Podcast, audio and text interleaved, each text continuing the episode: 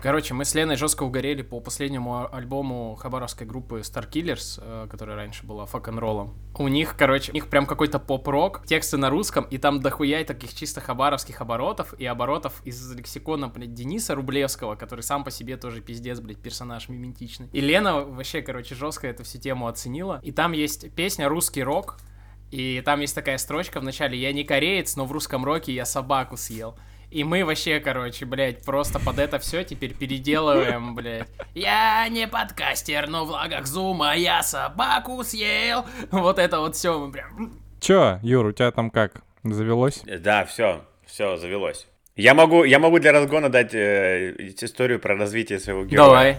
Ну, лирического, лирического Давай, будет героя. колдока, ну-ка. Короче, э, в прошлую субботу, после того, как вы меня там лечили полтора часа про игры, как это все классно и все такое, я установил, я установил шестую циву, короче.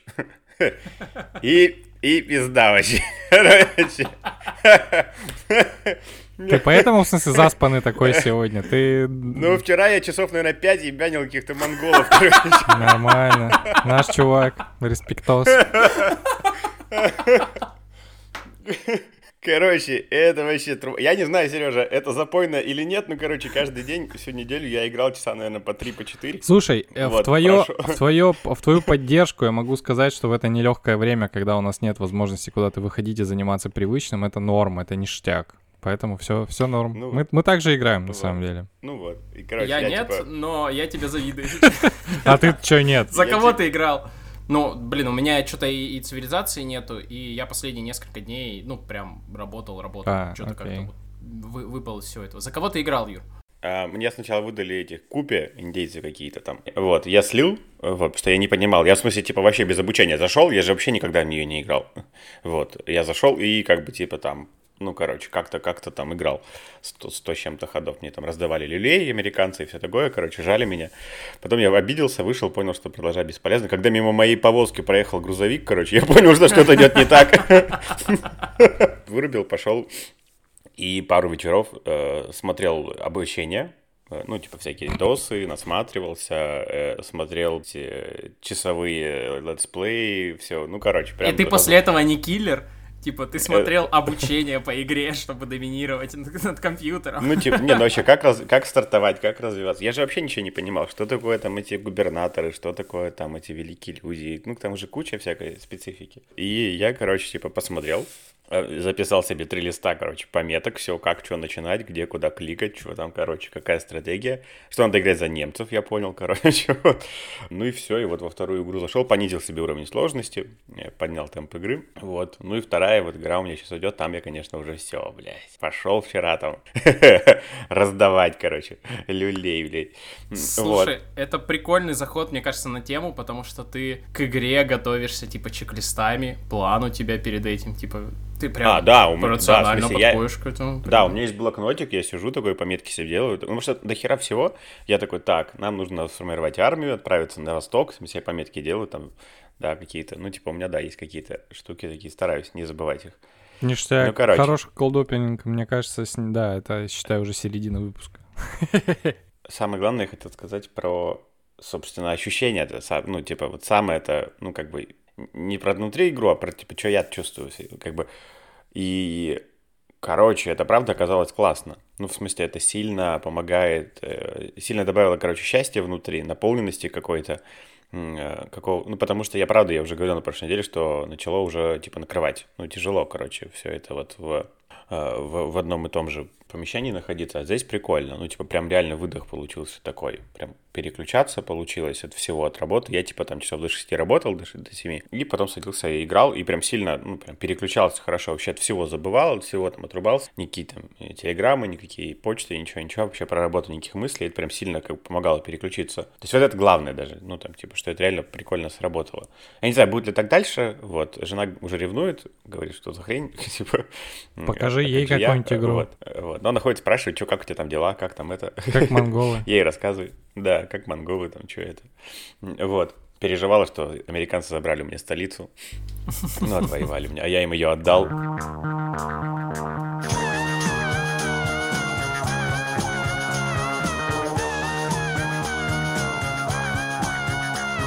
может, он, знаешь, типа, ну, не, не в настроении был записывать подкасты, как по телефону. А, все, заезжаю в туннель, э, проблема со связью.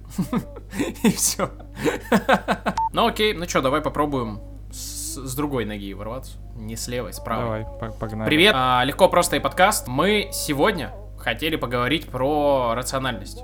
Про то, насколько рациональные решения а, мы принимаем и можем ли вообще принимать. Есть ли рациональность, стоит ли вообще говорить, ой, да, это все субъективно, и бывает ли что-то объективное, да, в нашей жизни, то, на что, что на нас влияет. И еще сегодня в нашем выпуске есть спонсор. Поэтому мы уделим ему немножечко времени. Мы сегодня вам расскажем про приложуху Flow Wow или Flow Wow. Это приложение для заказа цветов. И я, короче, когда читал, ну вот нам релиз прислали небольшой, типа у компании и прочее, я, короче, охренел. Я себе выписал несколько интересных фактов об этом, которые меня нахрен вообще поразили. Я еще вчера посмотрел ролик Дудя про стартапы и вот это все, как-то вот типа сдвинул линзу на масштаб. И когда там написано, что у чуваков 900 городов мира покрыты приложением. Я охренел. Там следом написано то, что у них 3500 магазинов, и я такой, типа, чего? Как это вообще? 3000, 3500 магазинов у них э, к этому приложению подключены, и 100 тысяч разных товаров. Я так, ни хрена себе. Вот. Меня, короче, эта штука... А в чем это? Что оно делает-то? Цветы заказывать, короче, приложение, чтобы... А. Это маркетплейс для цветов. По факту качаешь приложение, чтобы заказать кому-нибудь цветы там в другом городе, в твоем городе, там с доставкой, без доставки, там крутой букет какой-то выбрать. То есть там туда подключаются разные цветочные магазины для того, чтобы ты как пользователь мог на одной платформе, не парясь там с отдельным курьером, не парясь там со сравнением, еще что-то, выбрать э, букет, все оплатить через какой-нибудь Apple Pay или еще что-то, и, и там заодно бонусы копить. Это очень прикольная штука. Я несколько раз пользовался именно приложениями для доставки цветов. Я уже очень давно не езжу в цветочные магазины, потому что всегда, когда ты туда приезжаешь, это вот такое чувство, помните, как в фильме «О чем говорят мужчинам» было, когда приходишь в дорогой ресторан, и там, типа, мальчик, иди отсюда. Ты приходишь, такой, так, вот что там, какой вот там, букет, давайте, там, цветы какие, и ты такой, я не знаю. На какую сумму? И какую бы ты цифру ни назвал, на тебя всегда посмотрят так, типа, блядь, нищеброд. И тебе всегда еще что-то сверху впарят, потому что тебе скажут, не, ну так вот некрасиво, надо еще сверху докинуть. Ты такой, ну да. Ну еще 400 рублей. Я же собирался за 50 купить. -а. Вот. А тут, ну как бы, все, все достаточно прозрачно. Заходишь в приложение, выбираешь красивую картинку. Вот эти чуваки, которые нас поддерживают, э, Флау, Вау, они присылают фото до доставки, чтобы ты мог оценить. У меня, кстати, байка есть по этому поводу. Мы как-то на день рождения на работе скинулись на цветы, и нам пришел букет, который на следующий день завял. Ну, в смысле, не завял, но он, типа, такой был уже подуставший, и было супер неловко мне, потому что я заказывал через другое приложение, собрал деньги со всего коллектива, букет дарили руководителю нашему, и все такие были, Серега, это типа палео. Чтобы вы не оказались в такой ситуации, заходите в App Store, Google Play, качайте Flow Wow, там используйте промокод LPP 2020, LPP латиницей, и будет вам счастье и скидка. Помимо этого, в приложении офигительная система лояльности от 5 до 10% возвращается вам бонусами. И тут мы возвращаемся к нашей теме. Я, короче, подсел на бонусы жестко, пацаны. Я не знаю, что делать. Типа, я попал в ловушку. Я до этого несколько лет принципиально не использовал никакие системы лояльности, потому что знал, что я человек, ну, я такая натура, я подсаживаюсь на все это и начинаю дико упарываться. И я знал, что если я где-то заведу карту лояльности и начну копить там бонусы, то все, я буду ходить только туда, копить бонусы, вот эти все уровни и прочее. Но с переездом во Владивосток что-то во мне изменилось. Либо предложения этих программ лояльности стали какие-то особо выгодными, то ли еще что-то, то ли какую-то слабину дал, и, короче, пипец. Я теперь везде коплю бонусы, я коплю бонусы спасибо, я отслеживаю акции спортмастера и бонусы спортмастера, у меня есть несколько друзей, с которыми мы обмениваемся лайфхаками по накоплению бонусов и делимся бонусами. Это какая-то жесть, и это жопа. И я понимаю... Чем жопа-то? Смо... Вот, смотри, почему мне не нравились системы лояльности до этого, и почему их... Потому что это псевдорациональная покупка, ты такой, типа, я вот, я выбрал вот эту компанию, и я буду, я бы все равно покупал в ней, а тут еще вот я выгоду приобретаю, но это все херня. Во-первых, во-первых, там, типа, э, во всех этих системах лояльности, ну ладно, в большинстве этих систем лояльности очень тупые бонусы. Они как бы копятся, это приятно. Ну, в смысле, реально, у меня там крошечный кэшбэк с э, карты, но он все равно приятный. Там, когда там 8 тысяч, да, там этих бонусов спасибо накопится, ты там то оплатишь, все оплатишь, там книжек можешь купить, это приятно. Круто с ними, чем без них. Но штука в том, что это начинает влиять на принятие твоего решения, и ты, у тебя появляются такие, типа, псевдорациональные э, аргументы, что я вот пойду вот туда, а не туда, потому что тут у меня бонусы.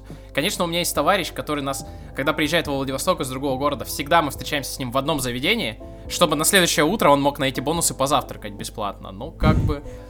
Что думаете Я про бонусную теп... систему? Сейчас, да, расскажу баечку, свежачок. Э, жена работает в сети строительных магазинов. Вчера это, рассказывает байку, короче, типа, говорит, э, в уездном городе Н гражданин пришел, вот буквально, типа, в среду, пришел гражданин, короче, купить, э, э, что-то там купить себе, ну, там, условно, там, дрель, саморезы, что-то еще там, короче. И ему подарили пену монтажную. Зачем, хуя, кто, вообще непонятно, короче, и зачем. Вот, и почему пену, короче, почему он ее взял, непонятно. Но факт в том, что, короче, он пришел домой, решил там что-то ей запенить, короче, и она у него въебала, короче, эта пена.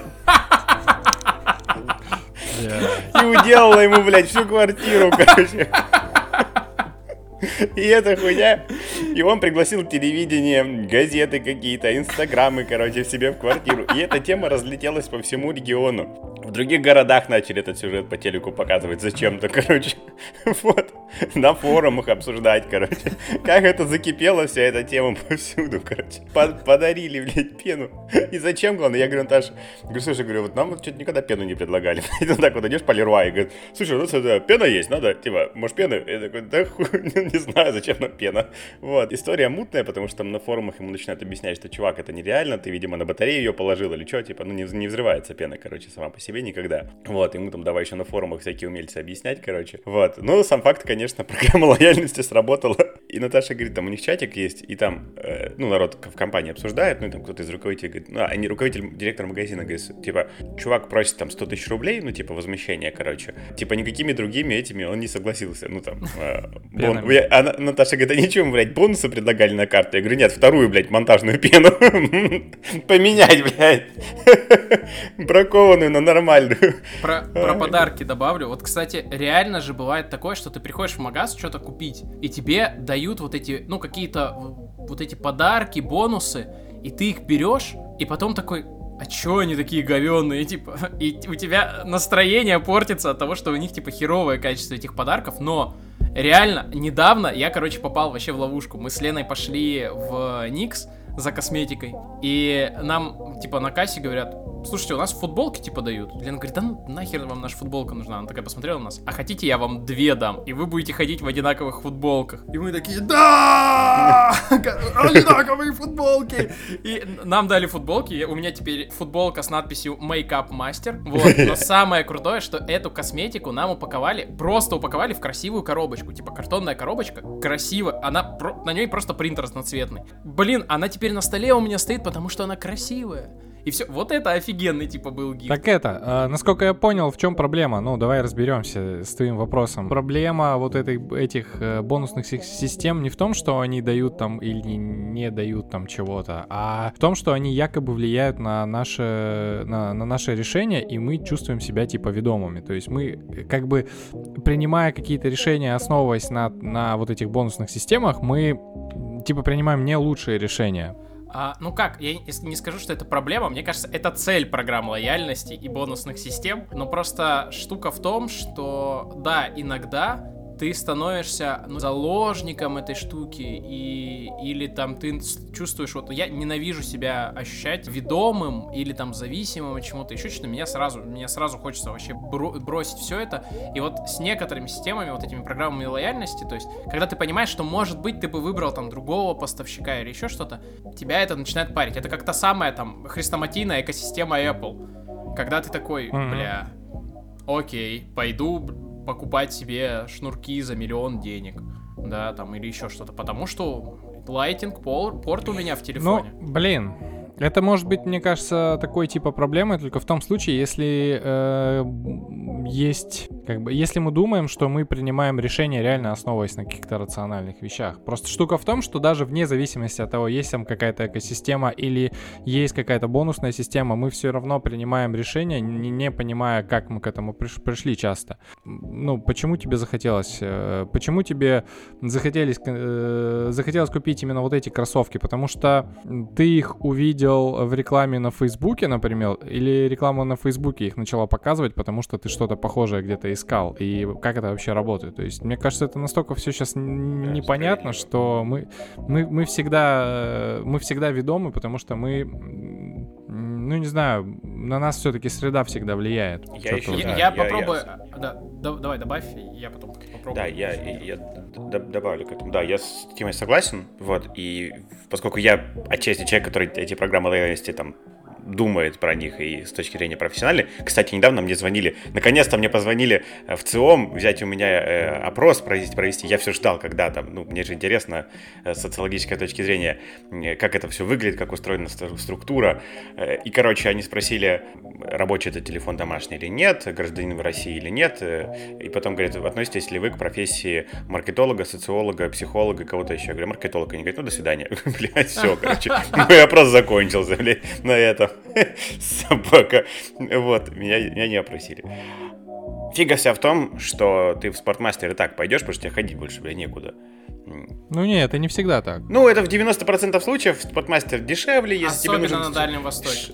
Если тебе нужен шарик для, ну, там, мячик для тенниса, ну, и там, условно, и, и тапочки в бассейн, ты идешь туда, типа, вообще не задумывайся. Да, э, вот это правда так. Как да. бы, вот, э, вот и все. И никакая там программа лояльности, она скорее там бонусом, довеском каким-то, э, на кассе ты узнаешь, что у тебя есть карточка, ну, типа, вот такого, знаешь. Ну, у меня так бывает. Типа, э, ну, давайте просто по телефону пробьем, вдруг оно там есть, и, и, и, ну, да, бывает, что она есть какая-то карточка.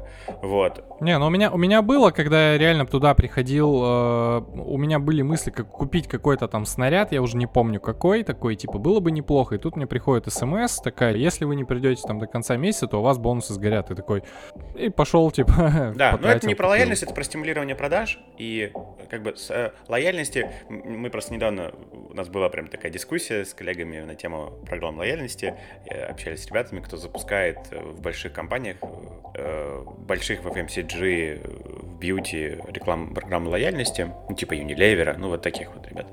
И главный тезис был в том, что программу лояльности не надо делать, она не работает, она не дает, не дает никакой лояльности. Они делали много тестов, и, как правило, там, там спаливается 10, 20, 30 миллионов, и самой лояльности не добавляет, не измеряется, все довольно тяжко с ней идет. Это, это взгляд изнутри на эту штуку, как оно... Оно понятно, что все хотят, бренды стараются думают, вот у соседа же есть программа лояльности, нам тоже надо, но скорее вот то, о чем Тима говорил, я полностью согласен, что все несколько сложнее, критерии выбора, выбора другие, чаще это там ассортимент, цена все-таки.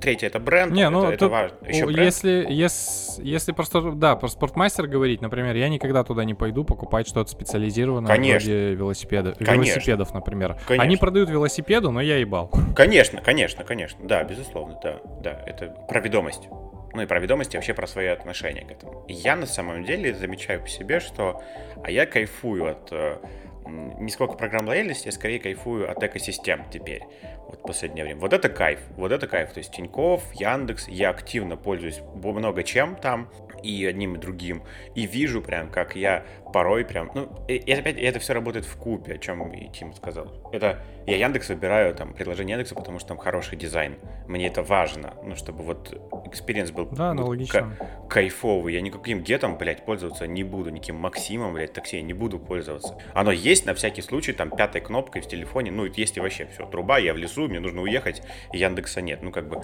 ну, как бы, мне влияет вот это, например. И да, там я ушел с Deezer а на Яндекс Музыку, потому что у меня есть подписка на Яндекс Плюс, и типа, чем, зачем платить и там, и там деньги, ну, как бы, вот можно получать за ну, за подписку Яндекс Плюса получаешь Яндекс Музыку. Ну, короче, какие-то мелкие штуки, да, они там, они там есть. Но, но опять там первично вот это качество продукта, конечно, вот. И да, я четко себе осознаю, что, допустим, условный там бизнес-банк Тиньков активно развивает сервисную инфраструктуру, чтобы ты не ушел, ну, чтобы ты максимально туда завяз по самые просто помидоры, короче. Про э, вопрос был скорее не, смотрите, Вопрос был скорее не про то, что меня это там дико парит и что это какая-то проблема, а про ваши отношения, как вы вообще к этому э, относитесь, потому что это же такая игра на самом деле. То есть, э, вот, как мы с Леной говорим, есть взрослые игры, да, сравнивать ценники и состав в супермаркете, да, там, э, вот эти бонусы сравнивать и еще что-то. Это, ну, в большинстве случаев приятное дополнение. То есть ты приходишь, как бы в магаз, ты настроился на покупку вот там куртки, да, например, пришел, а тут тебе говорят, слушай, братан, а ты вот, ну, тебе скидон такой, там, несколько тысяч можно, короче, сделать, давай, ну, давай. И ты, так бы ты просто зашел, купил куртку и радовался куртке, а так у тебя вообще какой-то, ты такой, а, офигенно, круто, кости срослись, critical hit, короче, user experience. Я хотел оттуда перейти к программам корпоративной лояльности. В кризис это особенно там, да, важно там про удержание, там про прочее, про лояльность организации. Как вы думаете, ну вот в, насколько это вообще важно при... Блять, я нашел кого спросить предпринимателям, блядь, и фрилансера. Закрываем тему, все. Что с вами обсуждать, как работу выбирать в большой компании? И насколько это все важно? Закидывай для слушателей, для патронов закидывай. Окей, я просто в фильме Дудя про долину, да, там вот показывали кампус Гугла и вот это вот все. И сейчас, ну, как бы достаточно много слушаю про работу с персоналом, про выстраивание внутрикорпоративных систем обучения. То есть, что для людей внутри компании важно. И меня особенно поражает гэп между тремя вещами. Первое, восприятие работодателя, что важно для работников и почему они выбирают эту компанию, и почему они, готовы, почему они будут готовы здесь оставаться. Второе, вот эта надстройка над, работа... над восприятием работодателя, во что мы готовы вкладываться, потому что это типа рационально, потому что вот это классно, и это принесет нам какую-то прибыль, а это нет. Ну там условно работодатель говорит, нахрена нам вкладываться психотерапевта для своих работников, они, ну как бы, что они от этого работать? Лучше станут, еще что это типа блажь, и там хуйня, а вот мы будем вкладываться в корпоративное там обучение или там в корпоративы, на квестах. А третье, это то, что правда нужно работникам, и как они видят все те меры, которые направлены на них со стороны работодателей. То есть, например, например, это там хрестоматийный кейс, да, когда э, компания заказывает какое-то обучение как инструмент поощрения работников, отбирает эту группу, ну, потому что там вот это классные люди, вот вам крутой тренер, это, а работники это воспринимают так, что нас проверяют, это экзамен, никому нельзя доверять, тренера на пику, короче, все такое, типа, и они такие, чуваки, вы вообще должны расслабляться. Нет! Вот, и это очень хорошо видно, даже когда вот организуются молодежные форумы, там есть категория людей, которые, ну, типа, присылают от субъектов и от каких-то организаций. И есть люди, которые подали заявку на одно и то же мероприятие с одним и тем же позиционированием, да, которые хотели туда попасть, такие, во, они приезжают, они кайфуют, они напитываются содержанием. А есть люди, которых туда послали в награду, и они несут эту медаль, блять, 100-килограммовую, просто типа, я здесь, послан организацией, чтобы что-то, получать пользу, отдыхать, отдыхаю. М-м. Вот. А, вот так, такой тезис, но, судя по всему...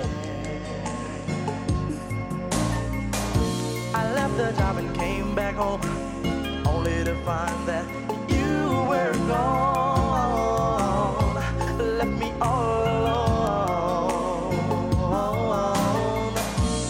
Да, мы будем вообще обсуждать вот эту классическую дихотомию рациональное, эмоциональное. Это входит вообще в контекст нашего Но раз, разговора. Ты сейчас внедрил это в контекст нашего разговора. Поэтому, судя по всему, нам стоит это обсудить сейчас. А что, что ты хочешь там обсудить? Байкоприемник это принял? Что я хочу обсудить? Не-не, мне просто, просто когда говорим про рациональность, мне сразу интересно становится, есть ли у вас э, такое понимание, что вот э, какое-то есть поведение объективно рациональное, а есть объективно эмоциональное, например. И приде- как вы этому придерживаетесь? Этого? Это сложно. Без эмоций, без эмоций скучно. Без эмоций выгораешь, ну, если делаешь выбор чисто рационально. Я стараюсь себе часто выпихивать и делать чисто эмоциональные покупки. Ну, прям стараюсь. И, это, и, как правило, это дает сюрпризы. Как правило, это приносит сюрпризы. Моя история просто в том, э, это, это да, это понятно, в том, что, про, мне кажется, вообще такого нету. Нет чисто рационального. И то, что мы считаем чисто рациональным, на самом деле таковым не являются. У меня э, есть, э, я ссылку приложу, есть хорошее исследование, которое показывает э, то, как люди с повреждением орбитофронтальной коры выбирали кафе, в которое им стоит пойти. Ну, оно достаточно растиражированное. Э, там история как бы заключалась в том, том, что э, орбитофронтальная кора — это такая-то вот часть э, пере, э, префронтальной коры, которая занимается оценкой принятия решения. То есть, когда там одна часть говорит, я хочу вот это, а другая говорит, нет, я хочу вот это, а орбитофронтальная кора, собственно, выбирает то, тот стимул, который, типа, звучит сильнее. И были люди, у которых э, эта штука была нарушена. И они, на самом деле, не очень эмоционально воспринимали все, что происходит. И они, собственно, по логике должны были совершать самые рациональные какие-то, самый рациональный выбор, ну, то есть их не омрачают никакие эмоции. Но оказалось в том, что они просто тупили и не могли выбрать, в какое кафе им пойти, потому что они старались учитывать практически все параметры, которые есть. Насколько далеко туда идти, насколько там комфортно находиться, а сколько там что стоит, как туда падает свет и все такое. И вывод здесь на самом деле простой. Эмоции помогают принимать более-менее оптимальное решение в конкретной, ну, в конкретной ситуации. И после того, как я вот все это начал читать, изучать, там оказалось, что вот эта классическая дихотомия, она вообще не выдерживает а, никакой... Ну, то есть я, я, не, я не... Теперь я не понимаю, какое, что можно считать чисто рациональным, а что эмоциональным, если... Ты когда все... сказал про это, я тоже подумал, что э, правда... Э, то, что мы называем рациональным выбором, по сути, это скорее в нас играет эмоция тревоги и страха, ну, и она движет этим условно-рациональным выбором. Она заставляет его делать рациональным, то есть учитывать больше критериев. Хотя, по сути, это даже эмоция. Ты боишься ошибиться, боишься быть непонятым. Ну и да, вот какие-то такие штуки. Это же тоже эмоция, по сути. Она тебя ты как бы... Ну да, и тут, э, тут сразу почему-то вкладывается эта вся история, знаете, вот, не знаю, говорили мы в детстве или нет, ты что, хочешь жить ради своего удовольствия, как будто это да. типа что-то плохое, и ты такой начинаешь типа прикидывать, окей, рациональное, типа заниматься уроками, это хорошо, это, блядь, отвратительно, меня уже тянет блевать, я не хочу этим заниматься, но это, блядь, хорошо, потому и, и это рационально. Надо типа, страдать. Юристом пойдешь. Да, не забывайте страдать, а... пожалуйста. Родился, потерпел, умер. Да, как ты говорил как-то. Тип, да, да, это в прошлом году вообще хотел себе такую татуировку, если честно, сделать. Как-то он у меня так, так таким Запомни. образом пошел, что это был, блядь, девиз, девиз моего прошлого года. Пом, да, помню, родился, пострадал. Про, э, про вопрос. Мне кажется, что не надо далеко ходить по ссылке там на исследование, можно просто обратиться к собственному опыту. А, в каком плане? Представьте, что вы садитесь ужинать и вы выбираете на YouTube, что сейчас смотреть. И есть такое, что ты с утра открыл ленту, и там есть что-то такое, такой, офигенно, я вот это вечером посмотрю. И есть такое, когда у тебя есть какой-то список для чтения, но все, э, и ты такой, и ты пытаешься выбрать что-то из этого, такой, так, а какая продолжительность, какая тема, э, и ты залипаешь, и ни хрена ты не можешь выбрать. И в этом плане эмоции, безусловно, тебе облегчают огромное количество решений, потому что у тебя, ну, просыпается какой-то там интерес, азарт, еще что-то, что, ну, помогает просто взять и стартовать. При этом не надо там говорить, вот там, на, на эмоциональных решениях космическую программу не построишь. Это вообще другая история. То есть эмоциональное и рациональное кстати, кстати, про, это, про эту тему байка же есть. Про Королева, Вы знаете да. ее про Королева? Но это не эмоциональное решение. Вот в чем штука. Смотри, эмо- эмоционально и рационально это две стороны одной медали, их нельзя, ну, как бы отделить, если ты, ну, как бы работаешь с решением, ты должен, ну, как бы понимать, что происходит, да. К- э, там в презентациях каких-то, в публичных выступлениях тебе пытаются на эту монетку, да, когда ты ее будешь подкидывать, ну, то есть каких-то дополнительных грузиков понавешать, там, аргументов эмоциональных, да, или там рациональных, или еще как-то на это воздействовать. Но когда вот там говорят про космические программы или еще что-то, еще что-то, есть а, решение условно интуитивные, а есть решения, которые там опираются на там какие-то данные. И все. Ну, то есть, и вот инту интуитивные решения не всегда надо принимать они могут быть и супер рациональные, просто они интуитивные и тупые. Я вот сегодня смотрел исторический ролик, где рассказывалось про войну с воробьями в Китае, где как бы Мао, который гордился тем, что он был вообще неграмотный и не учился никогда, сказал, так, нам нужно поднять сельское хозяйство, сельскому хозяйству э, вредят жуки, воробьи и крысы, давайте всех уничтожим. Вот, и китайцы уничтожали всех. Ну, как бы, они не смогли уничтожить всех жуков, а всех воробьев уничтожили. И на следующий год этих жуков было столько, что сельское хозяйство как бы все. И после этого голод. А у чувака было рациональное решение. Так, сельское хозяйство, кто ему вредит, надо их уничтожить, будет офигенно. Да? Нет. Про рациональные эмоциональные решения можно сейчас, ну, прочитать кучу анализов там, а, например, государственной политики там по карантину, против, про, про противодействию там эпидемиям, пандемиям, да, про то, что мы не всегда видим э, результаты своих действий, и поэтому мы типа рационально принимая решение, либо вообще в обратную сторону идем, либо опираемся на какую-то, ну, на другую плоскость, на другую херню, которая нам не... Тут эмоции ни при чем. Но эмоции это классно. Мне кажется, что мне кажется, что я здесь хотел вставить, вот буквально просто зацепился за пандемией, за это. Мне кажется, что сейчас э, довольно сильный слом даже в публичном поле происходит. Принятие того, что мы не можем на все повлиять, и мы не можем сказать, когда это закончится, и как долго это продлится, и ни от кого это не зависит. И это на самом деле сложный еще и в публичной плоскости слом, потому что политикам и главам крупных компаний приходится это говорить вслух, акционерам, гражданам, подчиненным, ну, то есть разным людям, и об этом признаваться, и, и себе в первую очередь тоже, вот, что это не, не рукотворная, ну, условно, не рукотворная история, в смысле, сейчас она неуправляемая так сильно.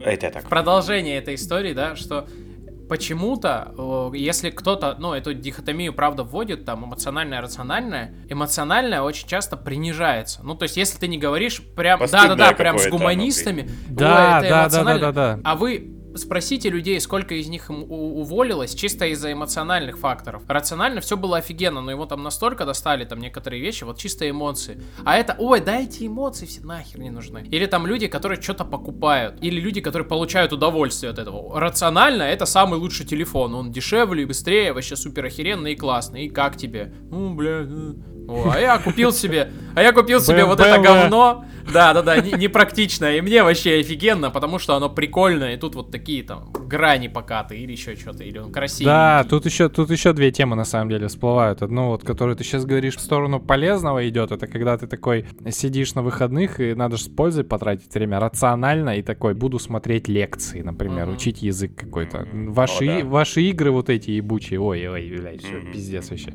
Но я хотел другое сказать. На самом деле меня очень бесит, когда твое эмоциональное состояние пытаются э, объяснить как-то логикой. Ну, из серии, чувак, ну дай мне там вот гитару поиграть свою. Не, я что-то мне не хочется, стрём. Ну чё, я ж тебя там все вещи, которые брал, я же никогда не сломал. Логично, логично. Ну, я туда ничего не случится. И ты такой, даже если это не случится, мои эмоции здесь как бы больше стоят, чем там твое логическое объяснение. Короче, меня бесит вот эта херня. У вас такое бывает? Да. Че тебя логика пытается Ну, то есть, да, но как бы ты, ты всегда такой, и чё? Ну, в смысле, того, что ты там что-то цепочку какую-то себе выстрелил, или сам себе выстрелил, от этого вообще тебе не легче, тебе все равно начинает эта штука точить. Это вот э, то, что я там у себя там в голове называю, да, там, проблемой красной гитары. Вот ты хочешь купить охеренную красную гитару и на ней херачить рок. Но ты не покупаешь красную гитару, потому что ее там продать потом типа сложнее, там она там дороже, там еще что-то. Э. И потом ты покупаешь себе какую-нибудь офигенную гитару, не красную. Но она, она классная, она тебе дает удовольствие, все такое, но дрочишь ты все равно на красные гитары. И с красными машинами то же самое. Ездишь в своем сером приусе и такой, какой я охуенный выбор сделал. Тут и просторно, и ездить можно, экономно, вообще все заебись, перепродав, вау, шау. И ты такой, ну ладно. И все равно эти люди из приусов оборачиваются красные BMW. И такие, а, ну это хуйня, что ты с ней? Вот то ли дело, мой привусочек там. Есть люди, которым по кайфу, они себе купили этот Prius и кайфуют от того, какой выбор они сделали, им ништяк. Безусловно, но не надо тебя обманывать в этом плане, да? Быть человеком не постыдно.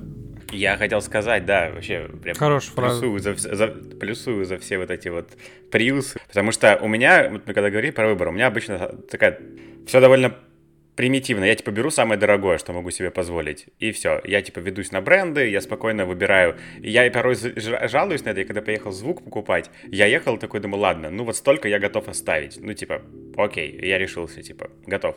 Приезжаю, короче, врубают, и прям, ну, не летит, вот не летит.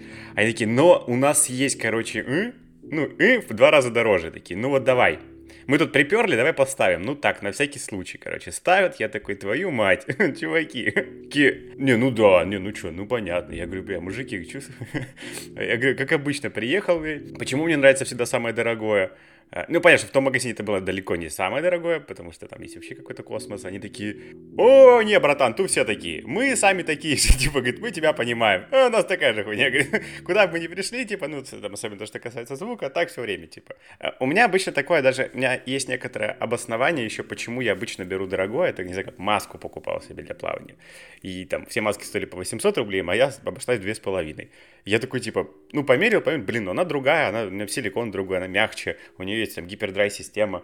И и ты такой, типа, ну, берем, что делать. И понимаю, я просто обычно себе говорю, что, как правило, дороже стоит неспроста, она, как правило, в каких-то нюансах за тебя подуманная, эта штука, ну, и она тебе окупается даже потом в удобстве в, в, в мелочах. Так часто происходит. Вот есть другая штука, короче. Да не, ну блин, я... это, конечно, интересное явление, но если ты посмотришь на какие-нибудь э, брендовые вещи, типа Луи Виттона, Баленсиаги или я, я Эрме... не покупаю, не, я ну, это, про... Нет, я но поговорю... это в смысле, чтобы проверить твой тезис дороже, значит, типа, удобнее а. и продуманнее. Нет, не я всегда. Я говорю про гаджеты, я говорю про гаджеты, про там... А наоборот бывает ну, у вот, тебя? скорее. Ну, то есть, когда ты идешь и собираешься такой, так, куплю себе там маску за трешку, приходишь в магазин, бля, офигенная маска за пятиху. Прям реально ништяк. И у тебя бывает такое, что такой, ну нет, она дешевле, и начинаешь себе накручивать, что рационально, если она дешевле, она хуже. Нет. И потому что у меня я одно время, ну, то есть я иногда я стараюсь, себя, нет. ну, типа, ну, переубеждаю на это посмотреть, ну, условно, объективно, то есть посмотреть, слушай, эта херня выполняет твои, ну, как бы, то, что ты от нее хочешь, да, это, она тебе сейчас нравится, ну, а чё ты, типа, сам себя накручиваешь, чтобы покупать вещь дороже, потому что это, типа, рациональней, вот, то есть, и прям иногда бывает, что ты, ну, пытаешься что-то там подешевле. Опять же, в великом фильме «О чем говорят мужчины» есть по этому поводу диалог про шашлык, что я сижу там, как дурак, ем дифлопе с крутоном, а тут такой шашлык за 100 рублей. Не может быть шашлык за 100 рублей вкусный. Может, может. Вот. А может быть, конечно, не вкусный. Может, конечно. Да. Может, да, согласен, согласен, конечно, да. У меня есть, знаешь, какое другое бывает, и вот вот у меня бывает вот обратная история. Ну, не то, что обратная. Ты приходишь, маску за, там, условно, за 3 готов, видишь за 5, а потом начинается есть еще за 7, за 9, за 15,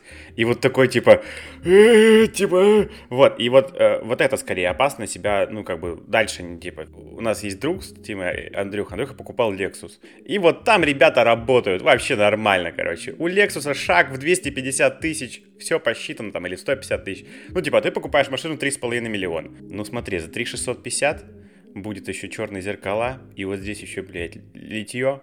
Ну, там, типа, а еще за 200 еще литье 22 добавится. Ну, и тебя начинают, короче, раз... А здесь Black Royale комплектация, а вот это... Ну, и тебя шагами... Он, он говорит, это вообще пиздец. Говорит, это просто нескончаемо. Тебя будут катать, там, вот сколько хочешь, короче. Ну, типа, 300 ты уже отдал, ну, братан, ну, типа, ну, что там... Что там? Да, это прям... Это у них прям вообще хорошо построенная история.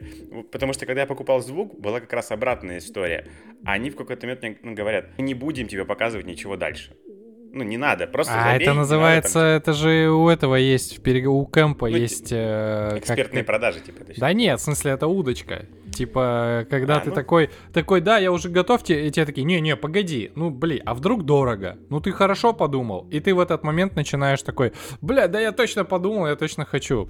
А, травить леску это называется в терминах бюро. Не, они, они мне наоборот, они типа, я говорю, хорошо, а как нам снизить еще вот здесь шумы? Они говорят, ну, есть кабеля, и, типа такие, братан, не надо тебе больше ничего, никаких кабелей, питания супер продвинутых, что не надо, потом, потом, типа, если надо будет, придешь и купишь, типа, это еще, ну, ни, ни к чему. Поэтому вот я скорее вот про, про это порой думаю, что где-то, конечно, ну, я, я стараюсь это фильтровать, где немножко перекос уже идет. Вот. Как вы пользуетесь э, своей самоосознанностью в, в этом случае? Ну, то есть мы, мы уже, ну, в смысле, это, насколько я сейчас понял из э, нашего диалога, это единственный, наверное, инструмент, который помогает вот эту вот чашу как-то уравновесить и понять, что иногда ты загоняешься и можно купить шлак, а иногда ты загоняешься и иногда стоит там валить. Я не скажу, что я как-то там пользуюсь самоосознанностью, включаю ее и прочее, но я, если, ну, есть решения, на которых есть риски, да, и потери, ну, то есть, которые ощутимые, условно, ты там много денег туда вкладываешь, или ты, у тебя большие требования там к результату, там, или еще что-то, то есть, э, по поводу этих решений я позволяю себе ходить кругами, думать, да, там, вот я недавно там заморочился по поводу телефона, начал телефоны выбирать, смотреть, надо, ну, то есть попробовать посмотреть все варианты, и тут просто включить критическое мышление, и у, у самого себя, ну, как бы отлавливать вот эти штуки, что ты говоришь безапелляционно что-то, такой, братан, ты проверял, и начинаешь это смотреть, ходить кругами, но для меня индикатор того, что я вроде решение принял, но у меня, ну, мне что-то не нравится. Ну, в смысле, прям вот вообще, я не уверен в этом, душа не лежит, и если есть возможность, ну, как бы этого не делать, то этого не делаю. Я решил сейчас не покупать телефон, мне ничего не устраивает. Куда ты там не смотри, здесь, блядь, либо дорого, здесь, блядь, ничего не нравится, ну, все. Ну, типа, сиди, перди, короче, и жди, ну, как бы, пока появится твой вариант. Тебе же не горит прямо сейчас. Нет, не горит. Все. Да, а есть решение, которое либо риск маленький, либо ты сразу понимаешь, что вот это решение, и оно как бы как Юра рассказывал про выбор путешествия. Вот так, и, и все, и ништяк. Что там, что еще выдумывать? Поэтому я не скажу, что я как-то супер осо- осознанность включаю. Единственное, я, что я прям стараюсь делать, я при, а, при отношениях с людьми, при разговорах с людьми, всегда пытаюсь и себе, и остальным напоминать о том, что люди не принимают решения эмоци... э, рационально, все эмоционально. Если человек так себя чувствует, нельзя это обесценивать. Если у него такие чувства, и они не рациональные, по-твоему, не объективные и прочее, ну, то есть человек объективно сам обосрался, но вот, вот так ему кажется, блин, ты попробуй в его картину мира, под... ну, как бы погрузиться, понять, что там за ситуация, да, и найти к нему подход. Не надо там, ну, обесценивать чужие эмоции, ощущения ощущение или восприятие какого-то. Может, для него это решение там тоже рационально. Вот это единственное, что я себе прям, ну, прям пытаюсь всегда включать, а в остальном. Я просто, когда этот э, сейчас вопрос задавал, я про то, что когда ты понимаешь свои какие-то чувства, например, что ты хочешь этот выбор сделать, ну, какой-то выбор сделать из состояния, или не можешь что-то сделать из состояния какой-то тревожности, хорошо, если ты эту тревожность понимаешь, ну, то есть, и понимаешь, откуда исток вот этого вот непонятного выбора. Я понимаю, я понимаю, о чем ты говоришь, и я замечаю, что, как я уже говорил, что бывает, а, обычно с дорогими покупками связано. Я вот, я стараюсь отлавливать эту штуку, типа, условно, нет ли у меня ощущения, что с этой покупкой я стану лучше, или все станет как-то веселее, быстрее или как-то вот, вот это маркер обычно, что вот тогда попрет, например. Вот если вот это есть, это, скорее всего, штука про тревожность, от чего-то бегу, мне херово быть сейчас, ну, типа, что-то где-то там себя дефицитарно чувствую, ну, короче, наверное, вот это проверочный для меня вопрос. Такое в духе, стану ли я лучше, ну, вот что-то про это, потому uh-huh. что обычно даже, и как бы даже дорогие могут быть покупки, они не связаны вот с таким посылом. Я просто делаю, блин, не знаю, ну, как случается, такой, ой, типа, вот, куплю, прикольно, ну, нравится, удобно, давно, давно хотел. Вспомнил про давно хотел. Вот, это еще хорошая штука. Хорошая проверка а, такой целостности, что ли, да, принятия решений, на мой взгляд. Короче, я прям кайфую от того, а, что я хочу что-то я прям замечаю это, что для меня сам процесс мечтания и достижения праздник цели, приходит, покупки... Праздник нам приходит. Покупки машины, покупки... Я типа там, не знаю, я Баус хотел два года, наверное, наушники, эти, которые с шумоподавлением, типа два года хотел. И вот я купил и такой, я их там в аэропорту несколько раз в разных аэропортах их прислушивался. И такой, бля, как классно. Ну, как бы, ну, даже вот это вот само хотение этой штуки, оно часто тоже кайфует. Копи- копление денег, какое-то вот... Для меня это часто тоже такая... Ну, это тоже приятный процесс, короче, оказывается. Вот я... Когда я хочу здесь и сейчас все, ну, или там вот это конкретно там покупку, это, скорее всего, вот это тоже маркер для меня, что что-то не то. Потому что она должна быть такой, типа, какой-то вот... Ну, есть в этом кайф в самом хотении и движении к этому с э, психотерапевтом про это разговаривал, он говорит, да, типа, слушай, говорит, я помню, как я хотел несколько лет ручку за тысячу долларов. У меня была в закладках э, в браузере прям ссылочка на эту страничку, я туда заглядывал, как бы, ну так это. И много лет, там, 10 лет, наверное, там он, он хотел, ну, сами понимаете, далеко не первой необходимости штука. Но, ну, типа, вот сам процесс хотения вот этой штуки, это тоже классно. А у Тёмы Лебедева есть по этому поводу отличная залечка. У него есть разной степени спорности высказываний, но некоторые мне прям сильно заходят.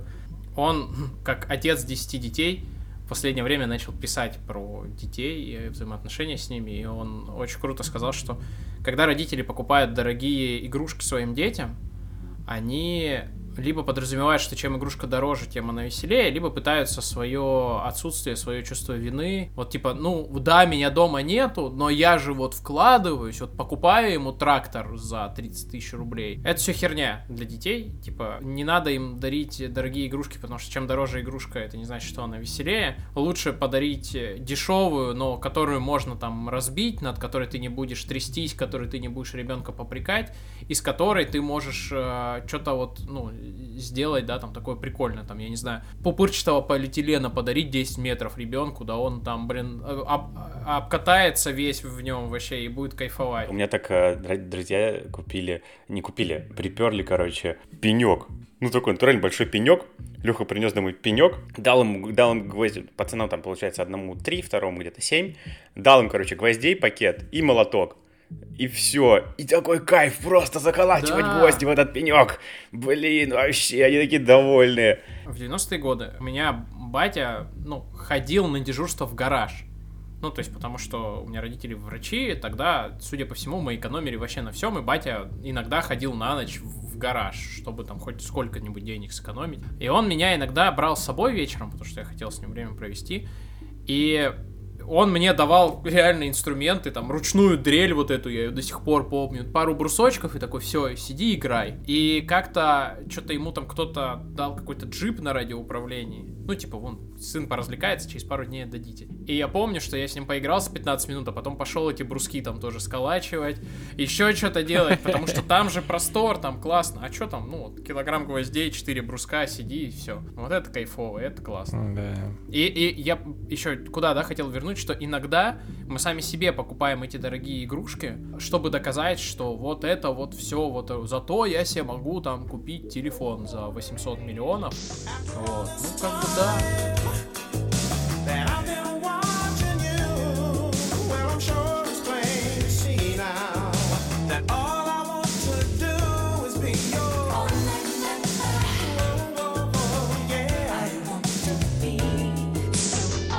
Вопрос. Вот, вот эта фраза, которая часто бывает, мы ее уже сегодня упоминали, не все же ради удовольствия жить. Ну, то есть она подразумевает то, О, что да. то, что типа есть какой-то рациональный маячок, э, на, ну, собственно, путеводная звезда рациональности, на которую тебе нужно, собственно, это идти. Что думаете, э, ради чего стоит жить?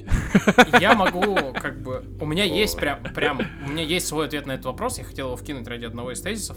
Учитывая, что по последним исследованиям на принятие решений у нас сильно влияет наш микробиом, ну, в смысле, те микроорганизмы, микробы, бактерии, которые живут в нашем кишечнике, тезис о том, что не все же ради удовольствия, он вообще играет новыми краской. Потому что реально, вот если внутри тебя бактерии и микробы хотят, чтобы ты жрал кимчи и сладкое, то как бы, ну, все, ты только об этом и будешь. А у тебя, у тебя не, непереносимость лактозы, да? Ты про это?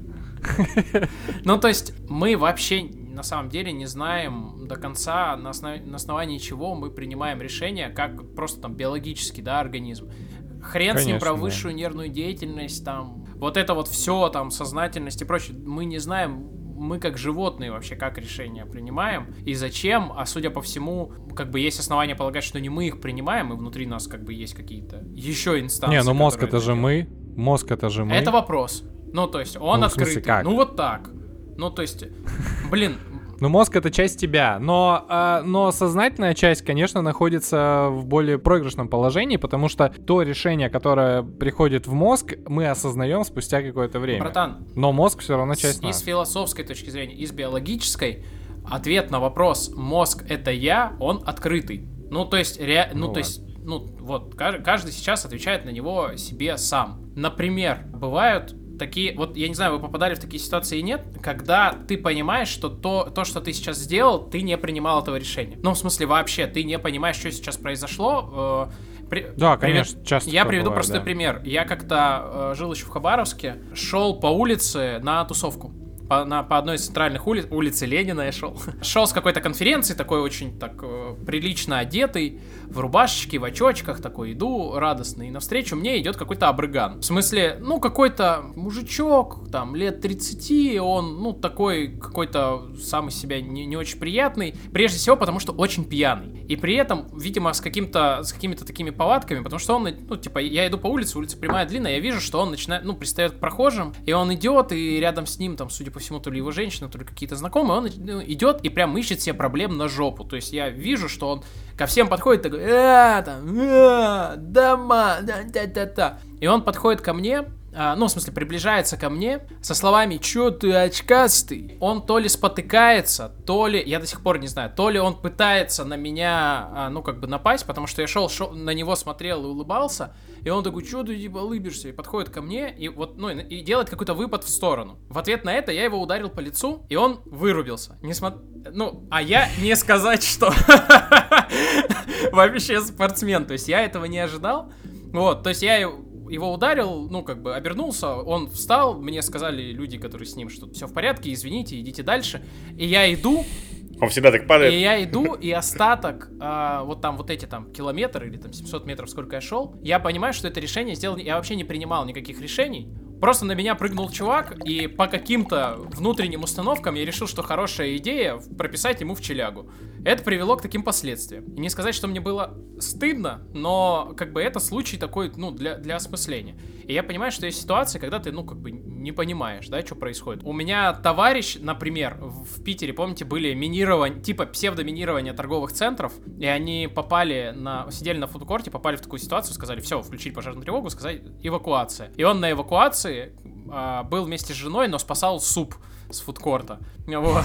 Вы, вынес в машину плошку с супом, ты при этом жену за руку не держал. Ну, как бы, ну вот так бывает. И поэтому история про то, что мозг это ты, как мы принимаем решения или еще что-то, блядь, ну, это такие размышлизмы. Я, кстати, ты сейчас э, вот эту историю про то, как ты ударил, рассказал. Я вспомнил, что я даже уже рассказывал в подкасте про ситуацию, когда я упал, и у меня нога оказалась практически под колесом большого автобуса, и я ее под, ну, с какой-то невероятной скоростью непонятно как э, выдернул. Ну, в смысле, я автобус поехал там через полсекунды, условно. Я перешел дорогу, такой, блядь, что это было? Да, такое, такое часто бывает, и поэтому я прям очень люблю свое тело, которое часто реагирует там быстрее, чем... Э, собственно, для этого и нужны же все тренировки.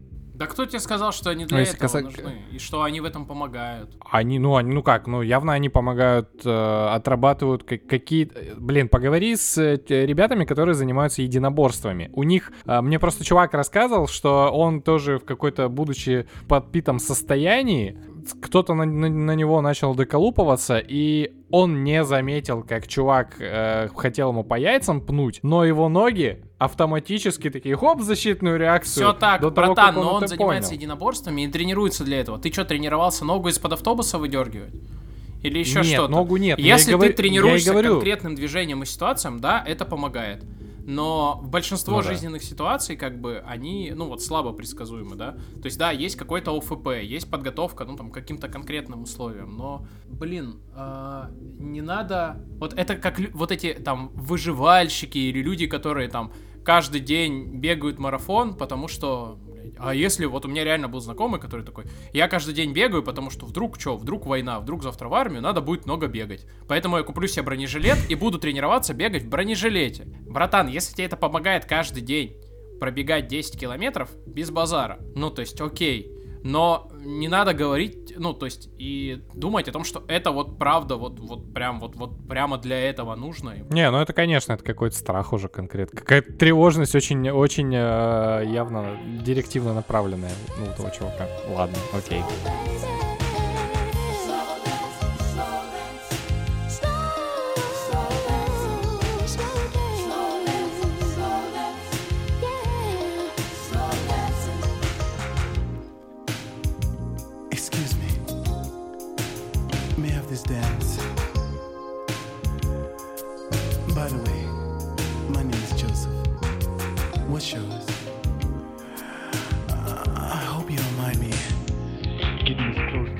Вот это, кстати, очень прикольная штука, если возвращаться в тему, что бывает такое, что что-то случилось, И тебе, блядь, какой-то доброжелатель потом, э, а обычно еще и ты ж сам, что хуже, такой, ну вот, ну вот о чем ты думал? Вот что ты вот делал, когда вот, вот ты отдавал паспорт, залог за эту квартиру, приглашал туда своих друзей пьяных, вот ты о чем думал? А чё, зачем так сделал? Да, блядь, сделал и сделал, да, это было там как-то там, нет. Ну да, а когда, вот, а что ты, на что ты надеялся, когда машину оставлял? Машину оставлял, ты во дворе, и что? Что ты думал? Ничего не случится? Вот все так думают, вот. Мне, мне нравится фраза Вити Ширяева. Я у него проходил курс осознанности, и э, он говорил очень классную штуку, что не нужно никогда корить себя за то, что у тебя уходит внимание, ну, в момент медитации, просто потому, что если бы у тебя была возможность э, это внимание не увести, ты бы ей воспользовался. Значит, у тебя не было этой возможности, у тебя не было ресурсов, а там что-то оказалось сильнее, это нормально. Вот, и я такой, бля, прикольно. Классно, что зная какие-то там штуки из нейрофизиологии, и вот приходит чувак и просто тебе кирпичик так докладывает. Ты такой, а вот оно что. Да. Про то, зачем жить, э, два, там, три года назад, четыре я бы ответил, что ради, ради работы, однозначно. И я прям помню эти разговоры там даже с партнером по бизнесу, я прям четко говорил, что так, хуячить, э, этот, в общем-то, и есть смысл. Сейчас ради... Я говорю сейчас, сейчас тебе так. Жизнь — это подарок, который мне подарила мама и папа. И все, что я могу сделать, это этим подарком воспользоваться. И просто прожить его. Все, это просто... А как это, в смысле, как, как эм, работать выходит из, этой, из этого контекста? Жить, это раньше работать. было работать, сейчас нет. Не, я понимаю, а как она сейчас? Ну, то есть ты говоришь, мне подарили такую возможность. Такой, окей, что делать? Работать. Как это? Не, сейчас для меня не только работать и то, и то, и то, много разного. То сейчас я старательно последние полгода выравниваю эти приоритеты. Ну, вот это, чтобы работа не была на первом месте, не занимала 99%. Как говорится, цивилизация шестая сама себя не поиграет. Типа да, типа того, да. Работа не хуй год стоять может. Вот. Раз уж мы открыли этот ящик Пандоры, мне особенно нравится из всех поговорок про хуй присказка о том, что вялым хуем порядок в доме не наведешь. Я ее обожаю, потому что в контексте, блядь, нерешительных менеджеров это самая лучшая метафора вообще. Ну, типа, блядь, ты либо делай, либо нет, ё-моё, вот, ну, все, все понятно. Вот это, вот это методика, я понимаю. Постановка принятия решений. Это семестровый курс читал. Э, блядь, одна фраза, все, сразу. Короче, это, это к ответу на вопрос, как я сейчас себе там понимаю, ради чего жить, ради, ради того, чтобы жить. И стараться и учиться принимать все как, как жизнь, проживать ее, и типа вот, вот как-то так. Важный, мне кажется, блок, который хотел, подумал, что, наверное, будет интересно поговорить, про сожаление о сделанном выборе. А бывает ли оно, в каких случаях, есть ли у вас такая, что типа вы там сожалеете, корите себя о чем-то, о том, что сделали, да, а что, о том, что, например, купить или не купить, купили, а потом такие, блядь, вот зря же я сделал, я же себе говорил, вот как бы, я просто понимаю по себе, что Че ты ржешь? Я просто понял, что единственная вещь, это не касается материального, это типа с каким количеством женщин я упустил какие-то возможности, когда они были, и у меня не было этого опыта. И это очень сейчас смешно вот. просто было. Чувак, я надеюсь, твоя жена сейчас этого не слышит. Эй, братан, я тоже самое вспоминаю порой. Думаю, вот, блин. Но, но, мне, э, сорян, что я с, разрываю структуру, которую же сам прерывал. Ханжа! Двойные стандарты! Э, все мы человеческие существа. Э, я просто когда что-то там в, один из моментов на терапии был, я рассказывал, э, мы как раз, кстати, про доверие к телу обсуждали тему, и я такой, блин, но вот иногда бывает так, что тело меня подводит. Например, я расшиб голову в, порта, да, мы шли через переход, и там был очень какой-то низкий э, светофор, у него был очень там козырек, и я просто вот в телефон стоял, карту смотрел, переходил дорогу, вошел в него, собственно, лбом, э, рефлекторно сел вниз, и из-за того, что я сел, мне, собственно, там разорвало, ну, то есть прям пришлось зашивать. И мне терапевт говорит, а типа, а ты, ну, ты не подумал, что это наоборот хороший исход был? А если бы ты просто, ну, продолжал бы идти вперед, то это могло бы какие-то еще более там серьезные травмы нанести. Ты типа не думал с этой стороны такой, бля, реально не думал. А это прикольно, потому что мы не знаем. Вот. И вот, если отвечать на твой вопрос, меня вообще, в общем-то, такой рефлексии как-то не привержен. Все, что происходит, оно вот, собственно, оно уже есть, и я его... Почему-то я это принимаю.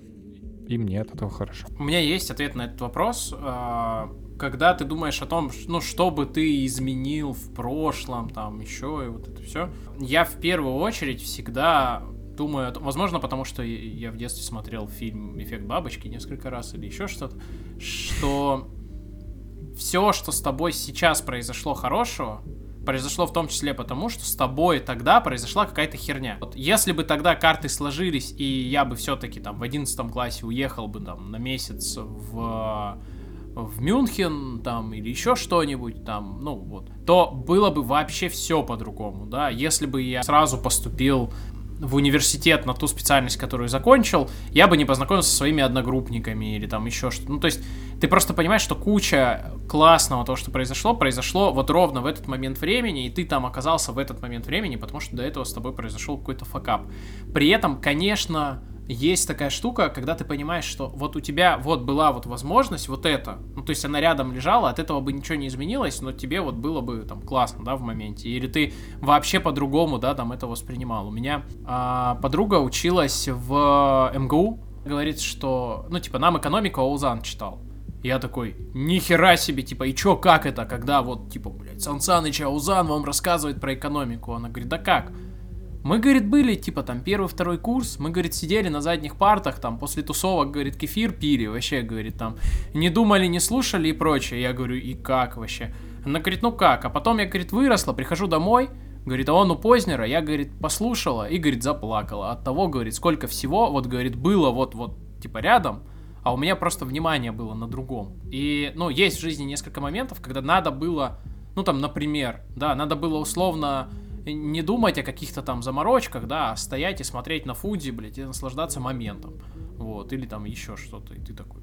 Вот, а вот прям так, чтобы что-то поменять, вот это вот. Вот лучше было бы, если бы я вот рациональнее, если бы я пять лет не бросил, блядь, детскую цирковую школу, а потом бы вот я бы сразу, вот это херня это все. Только почва а, мне, мне кажется, что мне кажется, что даже э, вот эта история про Фудзи не срабатывает, э, если вспоминать тезис Шаряева, который я там три минуты назад говорил. Ну, то есть, э, да, было бы неплохо не думать о заморочках, смотреть на Фудзи, но по всей вероятности у тебя не было такой возможности просто в тот момент, потому что ты вот ты думал о том, о это чем скорее думал. видишь, это скорее рефлексивный вывод о том, как в будущем ты, что в будущем ты будешь а, делать по-другому.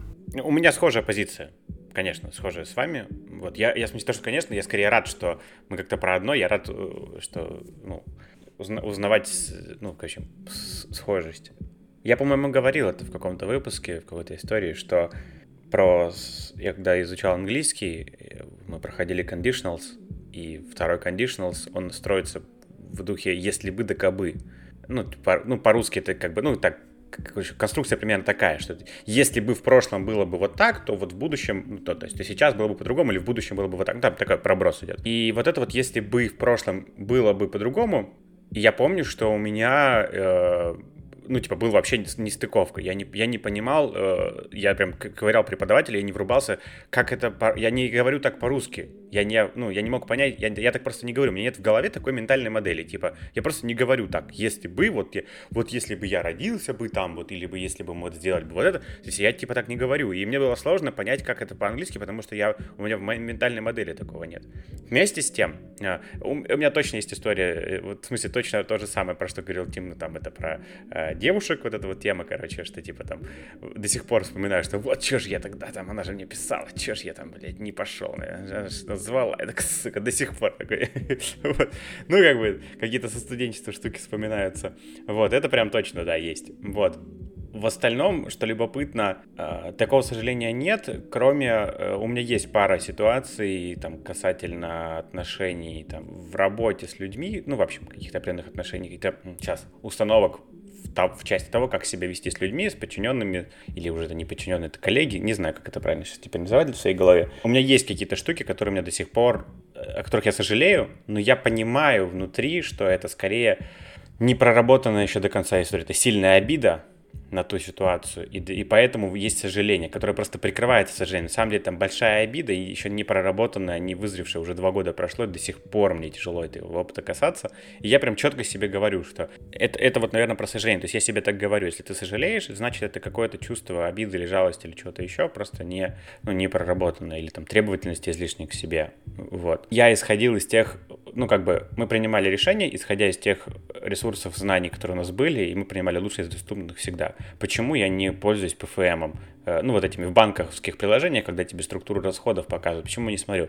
Ну, потому что я знаю, что я в каждом момент времени принимал ответственное, ну, условно рациональное решение, в смысле, ну, адекватное, не, я не транжирю бабки, там, не знаю, ну, как-то, да, э, без, без совсем бездумно, то есть, э, вот, когда это в ущерб не знаю, там, еде и там, домашнему бюджету идет.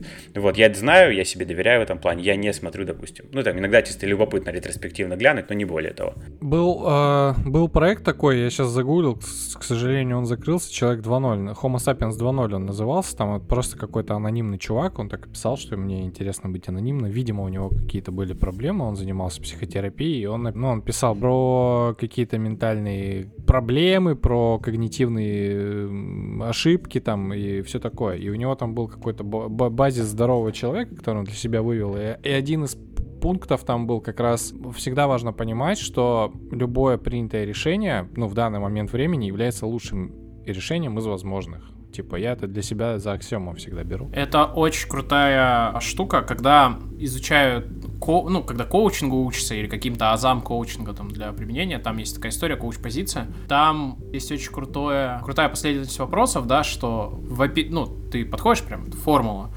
типа, привет, можно к тебе обратиться, Uh, с тобой все окей, ты делаешь лучший выбор uh, из возможного. И вот вот эти три вопроса по жизни, вот, это там не полная, конечно, не полный курс подготовки коуча, они очень хорошо ставят призму тебе, что иногда некоторые люди не хотят, чтобы ты к ним обращался, чтобы ты им помогал или еще что-то. Вот я очень сильно и очень часто этим злоупотребляю, когда люди что-то делают, и ты начинаешь им что-то помогать, даже не советы давать, какие-то там контакты, еще что-то грузить их. Вот, и меня, ну, однажды достаточно, ну, как бы жестко и по-доброму осадили, типа, ты что сейчас сделать пытаешься? Ты, в смысле, что хочешь? Помочь мне? Ну, типа, не надо, спасибо, я, типа, ну, как бы, мне достаточно того, что там уже было, все хорошо. Не надо пытаться помогать другим людям, если они там этого не просят, да, или если они от этого отказываются. Нужно об этом спросить, да. С любым человеком все окей изначально, да, и он делает лучший выбор из возможного. Он сейчас здесь, да, он в плохой ситуации, я не знаю, он бездомный там или еще что-то. Но, судя по всему, он здесь, потому что он делал как бы из тех выборов, которые у него были, лучший. И в тех условиях, которые у него есть. Вот. И Интересно, вот это... Мы, мы таким образом до, до кармы дойдем? А, не знаю. Я просто про то, что это проговорить очень просто, а принять эту штуку и ну, по жизни практиковать в отношении с другими Нет. людьми достаточно сложно. И если натренировать, да, если натренировать хотя бы на базисном уровне, ты становишься сильно более терпимым, и, и это помогает тебе быть сильно менее там тревожным и меньше загоняться в том числе по поводу себя. Потому что человек же не остров, то, что вокруг происходит, очень сильно на него влияет. Да. Это как бы просто важная штука, что обычно, ну, я так себе порой говорю, когда я на кого-то злюсь или меня что-то там тревожит или еще как-то, я в первую очередь думаю, стараюсь таскивать себя на то, что попробовать разобраться со своими ощущениями, почему меня это парит, и попробовать свою позицию изменить, а не пытаться изменить его поведение, чтобы меня перестало это злить. И это важная штука. Если я исхожу из того, чтобы исправить его поведение, чтобы перестать напрягаться, это не совсем, э, не, не всегда штука правильная. Там есть ну, как бы там есть зона, где самому подрасти, что-то попробовать с собой поделать, с самим собой договориться как-то.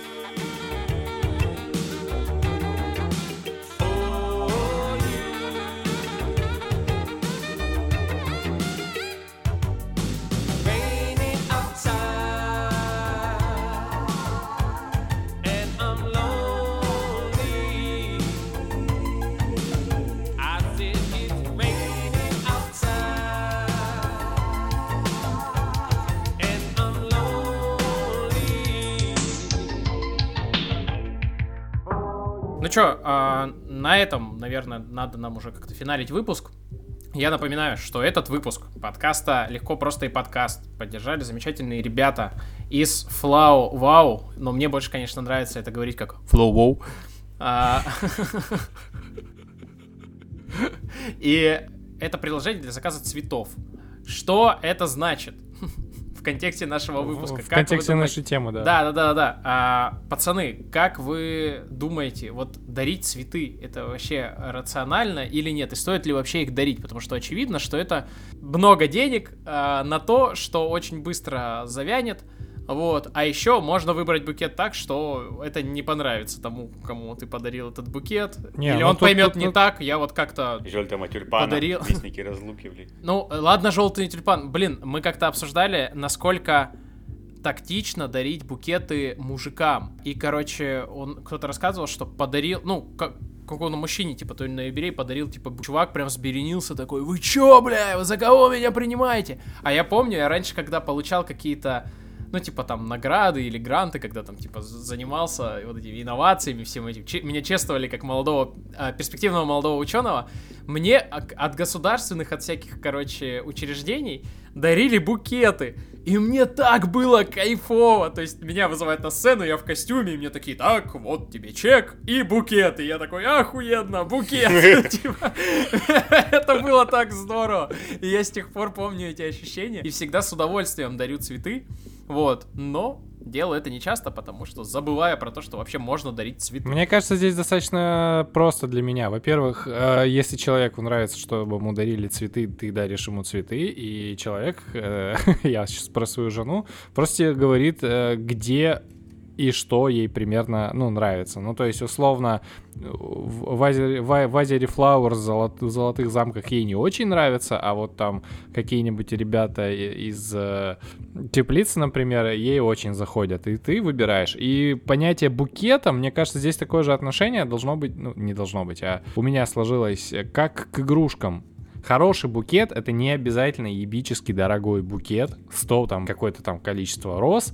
То есть это может быть э, просто там какой-нибудь сухостой, это может быть какие-нибудь полевые цветы, которые ты сам сорвал. Это может быть там какие-нибудь шишечки, которые тоже, в общем-то, можно посчитать букетом. Ну, то есть здесь такая штука. Не обязательно на букет тратить дохера денег. Вот я про что? Прости, Юра, я ворвусь, э, говоря о том, я понял, что я про одну фичу забыл рассказать, а она меня поразила в э, приложении. Короче, чтобы вы не забывали дарить цветы, в приложении можно забить дни рождения и праздники, чтобы тебе приложение по заказу цветов говорило, у тебя у мамы скоро день рождения, давай-ка сегодня заказик оформим быстренько. И ты раз, Опа, и все. И оно поехало, и поехало, поехало, поехало. И оно поехало. Надо обязательно зайти и посмотреть, если там Савгавань, Арсеньев. Надо, пос... Надо посмотреть.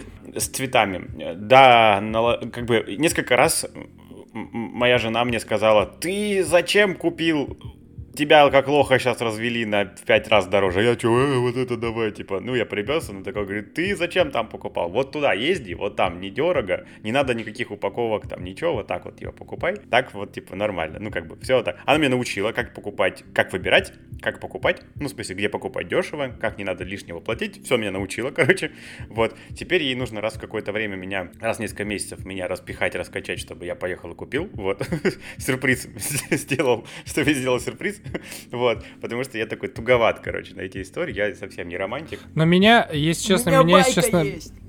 Я ну, вспомнил ну, давай, давай. про рациональное. Мы на 8 марта с мужиками решили, короче, вообще прям ответственно подойти. Нам вообще наши коллеги на 23 вообще накрыли офигенный стол, была крутая вечеринка, и мы такие, блин, чувствуя ответственность, решили серьезно подойти к цветам. И тут мы принимали все условно-рациональные решения из возможных. То есть мы нашли знакомых, у которой торгуют цветами, которые нам их там привезли, мы там скинулись, как-то распределили, чего-то выбрали, короче, решили не, покупать не готовый букет, а сами их там упаковать или еще что-то. И мы в моменте поняли, что мы вообще по всем фронтам жестко проебались, потому что, во-первых, как бы, чтобы купить цветы по знакомству в этом размере, это отдельная была история, сколько раз мы там созванивались, списывались, выбирали и такие, так, э, а, а какого, э, какого цвета нужно дарить тюльпаны, а м, какие лучше хуже, а этих нет, та-та-та-та. Потом нужно, блин, ехать куда-то к черту вообще просто на куличке, чтобы их забирать. Накануне 8 марта это отдельное удовольствие. И после этого мы, конечно же, на 40 человек вручную запаковали букетики. У нас прям мини-фабрика была, то есть чтобы... Это же нужно... Вот ты берешь эти рулоны, тебе нужно их нарезать, при этом рассчитать, сколько нужен ну, кусок ру- завернуть, и после этого еще маленький бантик сделать, потому что мы, конечно же, купили меньше вот этой ленты упаковочной, чем надо. И при этом это же все еще нужно сделать, типа, там, без палева, и как-то там доставить, там, вот это все там подрезать, блин, скрепить. Короче, по итогу, э, мы такие, так, все, мужики, в следующий раз покупаем букеты. Но меня добило, вот у меня у всей этой истории был эпилог, когда я пошел в супермаркет 8 марта, и я увидел, что упакованный букетик, точно такой же, из тюльпанов в супермаркете, стоит, сука, столько же, сколько мы там наэкономили. И мы такие, «А, блин. А». Но было прикольно, отдельное приключение. Мы прям в этот подарок душу вложили просто. Че, рекомендации? Рекомендации.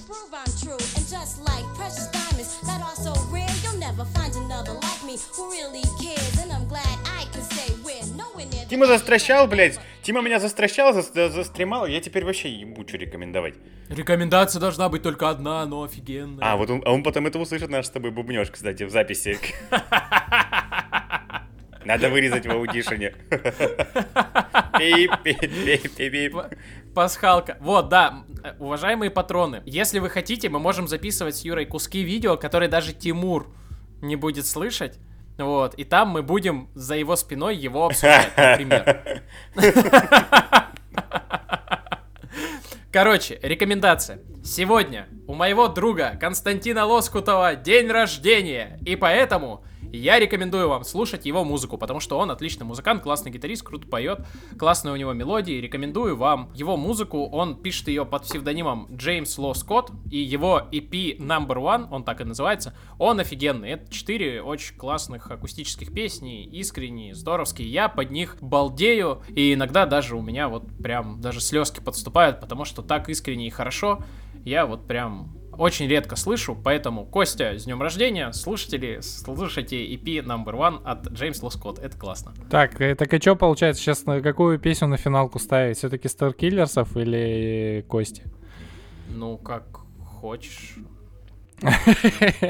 У нас прям этот какой-то э, реально а- амбассадорство Хабаровска. посо- посольство Дальнего Востока, да. Дни Дальнего Востока в подкастах. Юр, давай. У меня нет рекомендаций. Я думаю Или пока.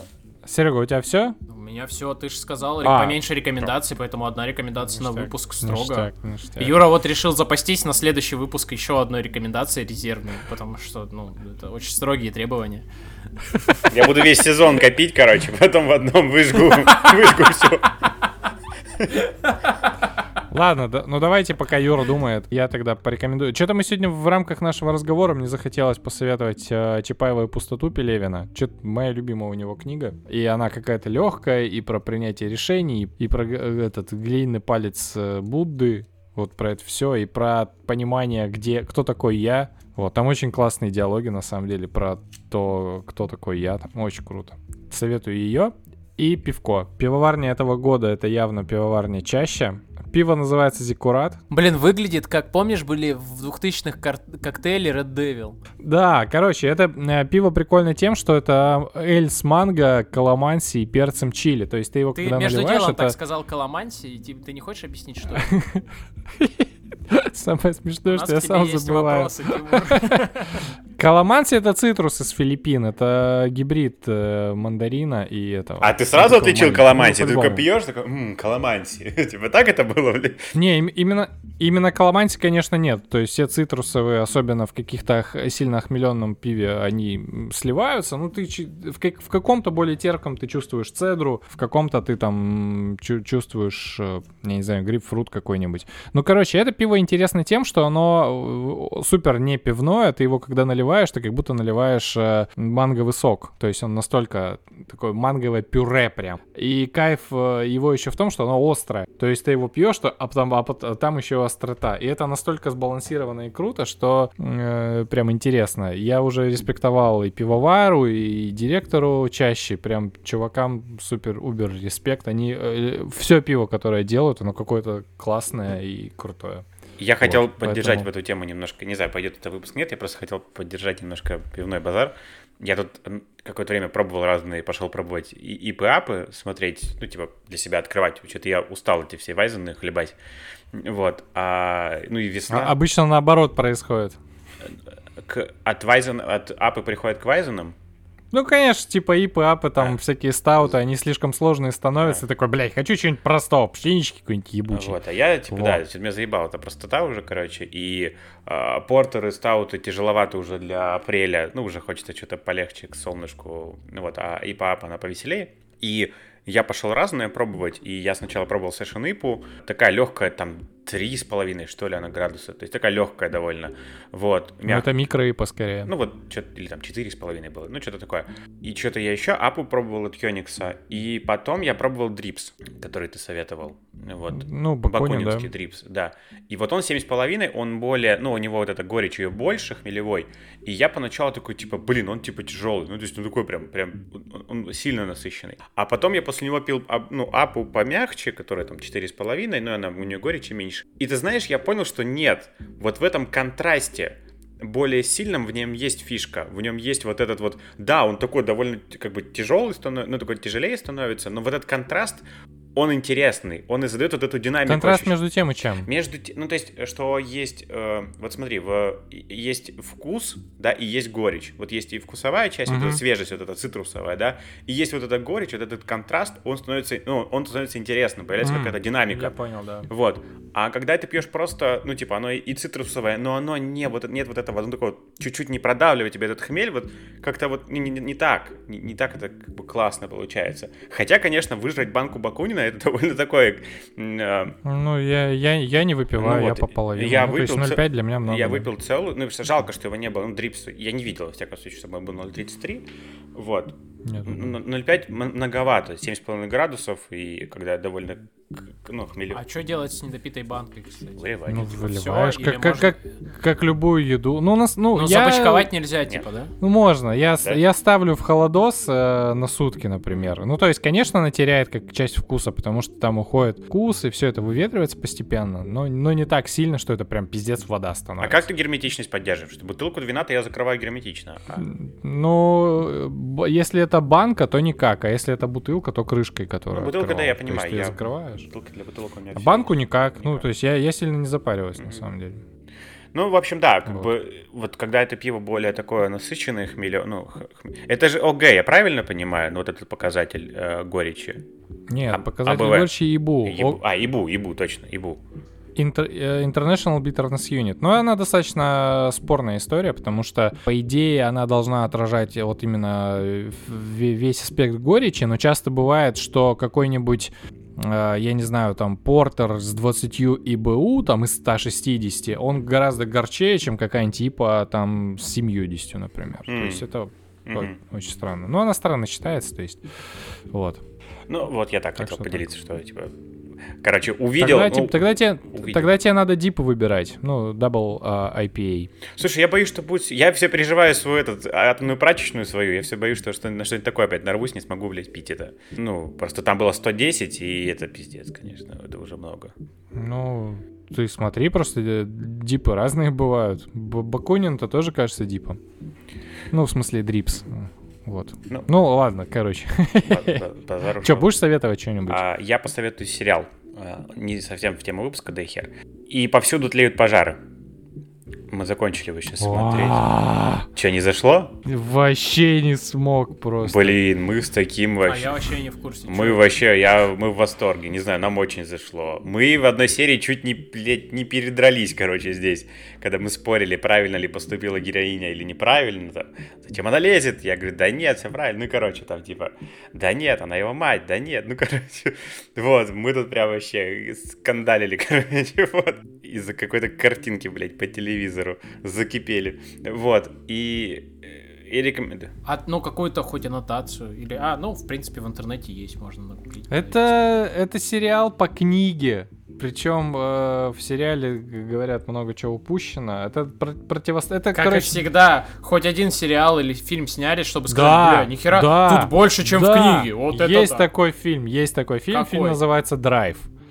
А, Николаса Виндинга Рёфна. И фильм гораздо лучше, чем исходный рассказ. Это который с Райаном Гослингом? Да, это прям... Потому что там Райан Гослинг, он поэтому... Нет, нет, в смысле, он, он, он, в смысле, круче именно по сценарию, ну и, конечно, там все-таки играет роль и картинка, и в книге, книга гораздо более куцая, там, херовый язык, ну, то есть, это прям тот пример, когда фильм лучше.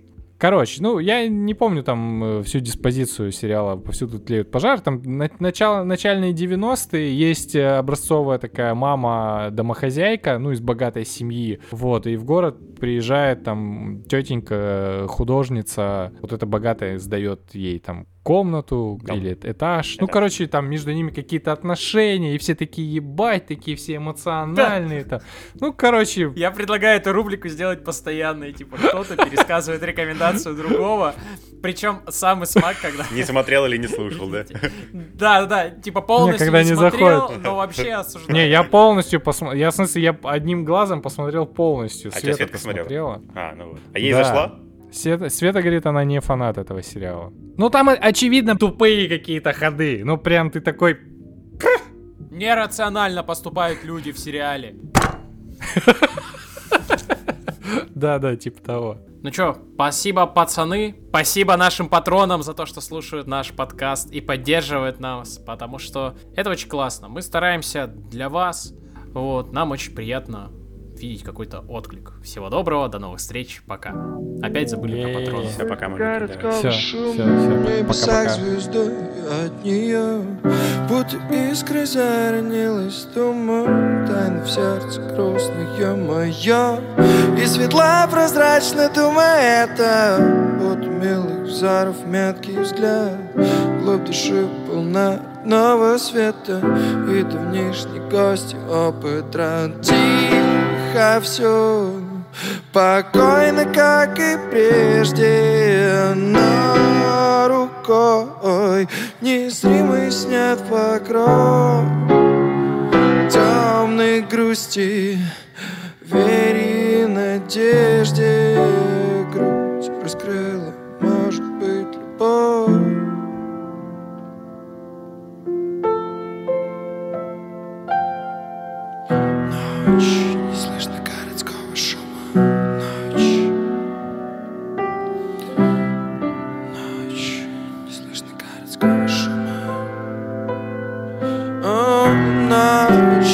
Слышно городского шума В небесах звезда от нее Будто искры заронилась, думаю Тайна в сердце грустная моя Что ж такое близкая утрата? Или радость нет, не объяснишь. Но, но, пламенно, так свято Что за жизнь Творца благодаришь. Тихо все, спокойно, как и прежде Но рукой незримый снят покров. Темной грусти, вере и надежде Грудь раскрыла,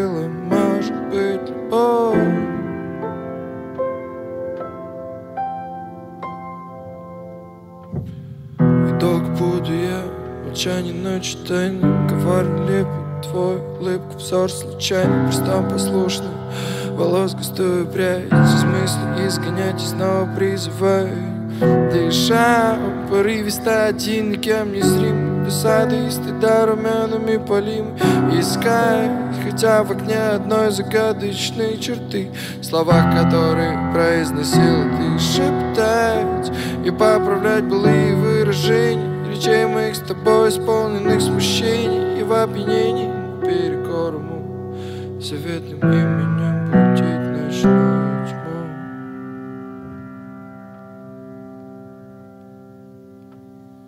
Тихо все, спокойно, как и прежде, но рукой незримый снят покров.